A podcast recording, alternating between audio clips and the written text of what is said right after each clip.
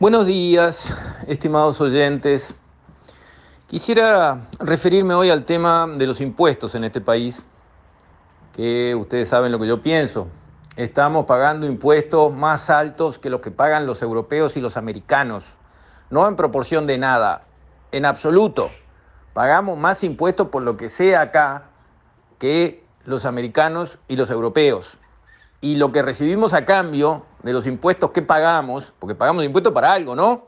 Para recibir un sistema judicial, para recibir seguridad, para recibir educación, para recibir salud, para recibir buenas carreteras y suma y sigue, ¿no? Para eso pagamos los impuestos. Bueno, lo que recibimos a cambio de los impuestos altísimos que pagamos da lástima en este país. Estamos peor que países que antes mirábamos por encima del hombro en todos estos rubros que son tan importantes. ¿Ok? Bien, desde esa plataforma me voy a expresar.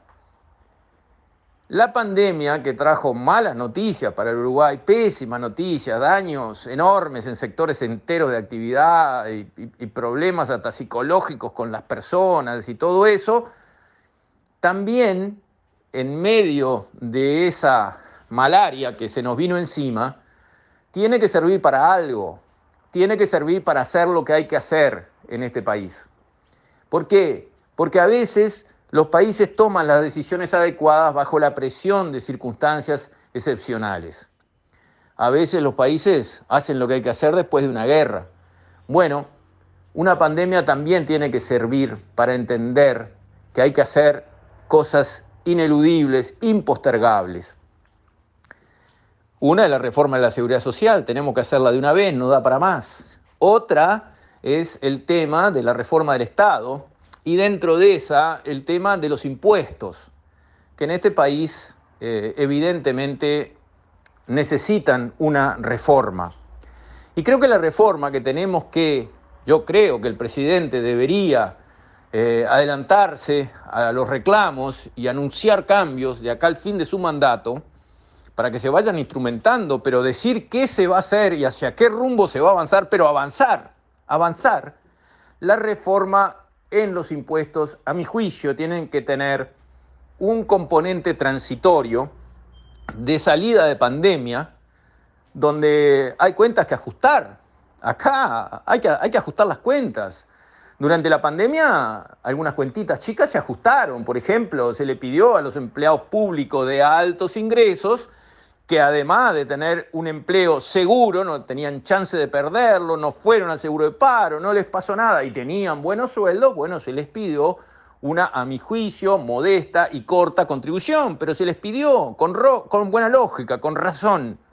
Bueno, pero no tiene que terminar ahí el pedido de ayuda para salir con menos daño, daño vamos a llevar igual, pero con menos impacto negativo de la pandemia hay otros que tienen que aportar. Lo he dicho en algún audio anterior.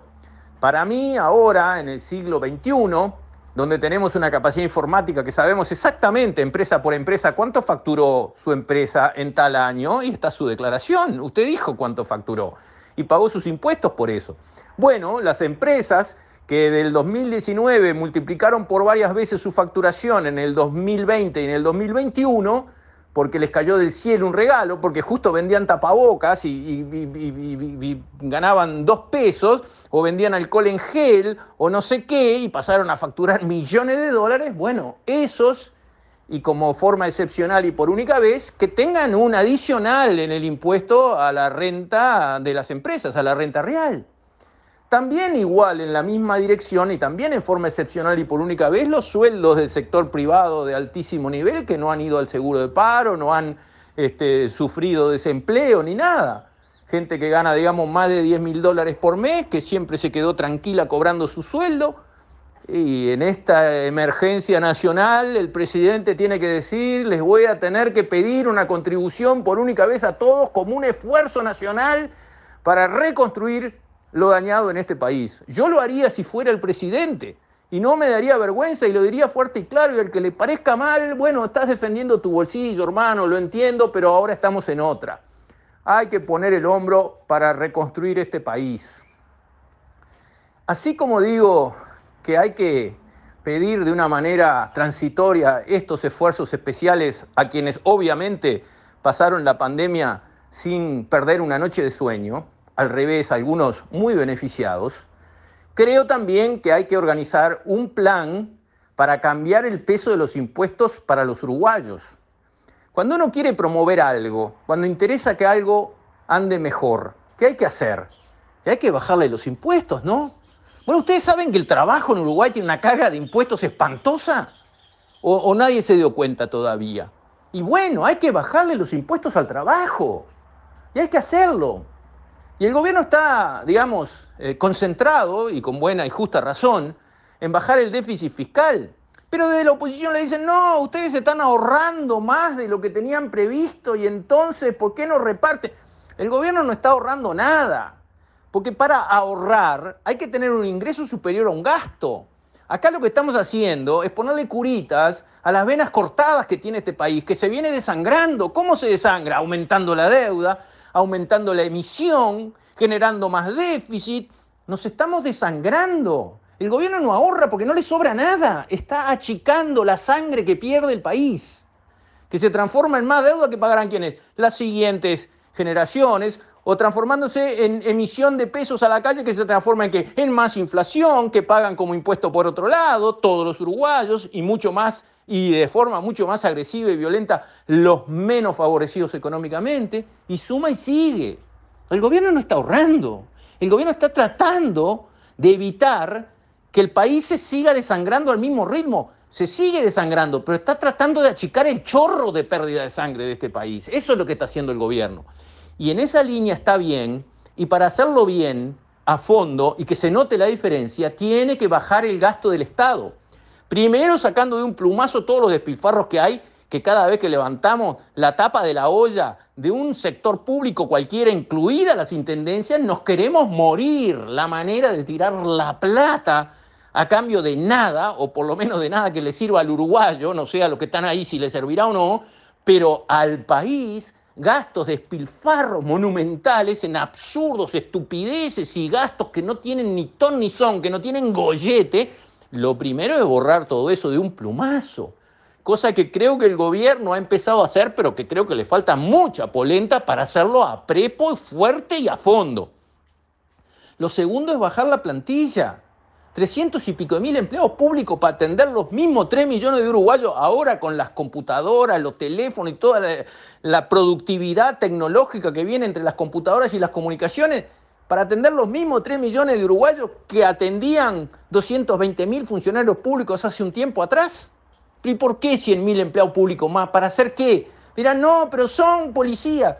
Bueno, pero los policías se cambiaron por soldados. Cuando entramos en democracia había 30 mil soldados y 15 mil policías. Hoy hay 30 mil policías y 15 mil soldados.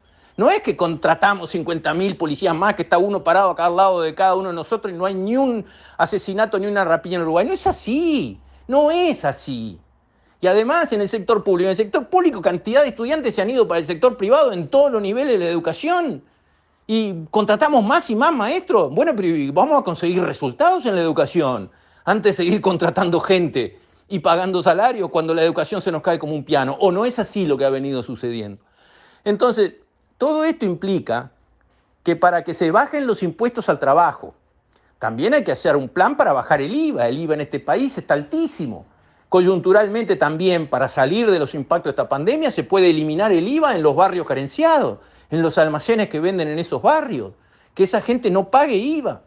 ¿Y por qué? Porque bueno, uno de Carrasco podrá irse a comprar un kilo de harina en Casaballe, sí, y ahí conseguirá el beneficio de comprar la harina sin IVA. Y sí, pero no funciona así el mundo. Los de Casaballe compran en sus almacenes de Casaballe. Bueno, a esos quítenles el IVA transitoriamente, pero después como plan a lo largo de varios años de gobierno, vamos a un proceso planificado, ordenado y respaldado, respaldado en las rebajas del gasto público que permita que los uruguayos empiecen a respirar, a sacar la cabeza de este infierno fiscal en, en el que estamos metidos todos. Eso el gobierno lo tiene que hacer, pero antes de hacerlo, lo tiene que anunciar, porque ahí alineamos los intereses del país. ¿Usted quiere que baje el IVA? Esto es lo que tenemos que hacer. ¿Usted quiere que su salario real sea más alto? Esto es lo que tenemos que hacer. Ahí alineamos, ahí conseguimos ponernos de acuerdo, salvo los enfermos ideológicos que creen en las promesas de los profetas Marx, Lenin, Castro, y que nada que les diga puede cambiar su manera de pensar, salvo esos, que no son tantos, gracias a Dios, los demás entienden y dicen, vamos en esa dirección que ganamos todos. Eso es lo que precisamos y la pandemia tiene que servirnos de estribo para hacer lo que hay que hacer. Con esto, estimados oyentes, me despido. Hasta mañana, si Dios quiere.